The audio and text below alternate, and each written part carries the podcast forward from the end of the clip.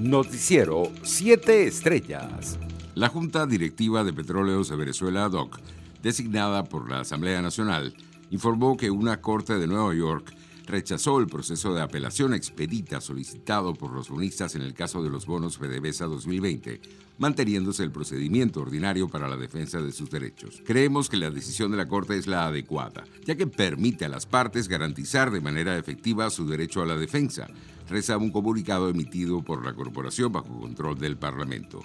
El gobierno encargado de Venezuela comparte la visión de la administración de Joe Biden sobre nuestro país, según lo aseguró el embajador en Estados Unidos, designado por la Asamblea Nacional, Carlos Vecchio.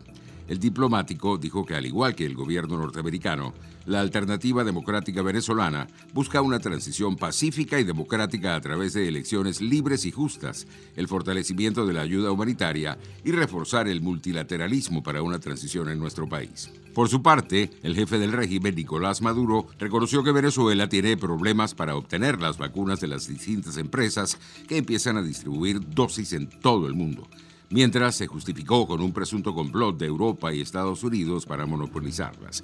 De acuerdo con el líder chavista, las grandes potencias han engañado al mundo con la calidad y la capacidad de producción de las vacunas. Internacionales.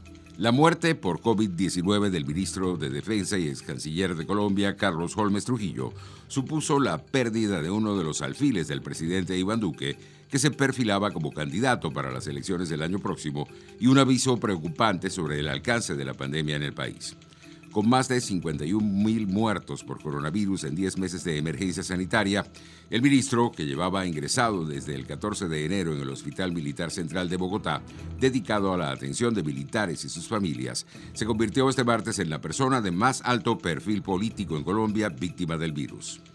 En Brasil, un organismo que fiscaliza el gasto público en el gigante suramericano pidió este martes que el gobierno explique su decisión de invertir en cloroquina, que el presidente Jair Bolsonaro ha promocionado contra el COVID-19 sin prueba científica alguna.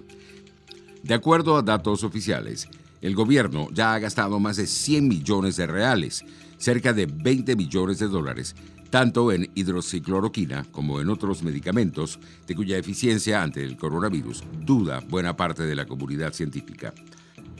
Por su parte, la administración del presidente de Estados Unidos, Joe Biden, anunció este martes que comprará 200 millones de dosis adicionales de las dos vacunas para la COVID-19 que han recibido autorización para uso de emergencia en el país, las de las farmacéuticas Pfizer y Moderna, Creemos que pronto podremos confirmar la compra de 100 billones de dosis de cada una de las dos vacunas que la FDA, el regulador estadounidense, ha autorizado, dijo Biden en declaraciones en la Casa Blanca. Economía. La empresa de tecnología Microsoft presentó este martes unos resultados mejor de lo esperados por los analistas y eso que las previsiones ya eran buenas y sorprendió con un incremento de beneficios interanual del 31%, aupado especialmente por las subidas de Shure y Xbox. Entre julio y diciembre de 2020, la primera mitad de su ejercicio fiscal, la empresa ganó 29.356 millones de dólares, superando de largo a los 22.327 millones anunciados en enero de 2020. Los precios internacionales del crudo subían levemente en horas de la mañana. El WTI de referencia en Estados Unidos se cotizaba en 52 dólares con 86 centavos el barril, mientras el Brent de referencia en Europa se ubicaba en 56 dólares con 15 centavos. Deportes. El pelotero venezolano Omar Vizquel no entró al Salón de la Fama este 2021. En su cuarto año de elegibilidad, Vizquel solo obtuvo el 49.1% de los votos y se requiere el 75% para ser exaltado. La ucraniana Dayana Yastremska presentó recurso ante el Tribunal de Arbitraje Deportivo contra la sanción provisional que la Federación Internacional de Tenis le impuso por dopaje. Según informó el TAS, las partes acordaron un procedimiento para la resolución del caso antes del próximo 3 de febrero por el inicio del abierto de Australia y la posible participación de la ucraniana. La ITF sancionó a Yastremska de forma provisional desde el pasado día 7, después de que en una muestra de orina suya del 24 de noviembre se detectara un metabolito de la mesterolona, sustancia prohibida por la Agencia Mundial Antidopaje, que apareció también en el análisis de la muestra B. Noticiero 7 Estrellas.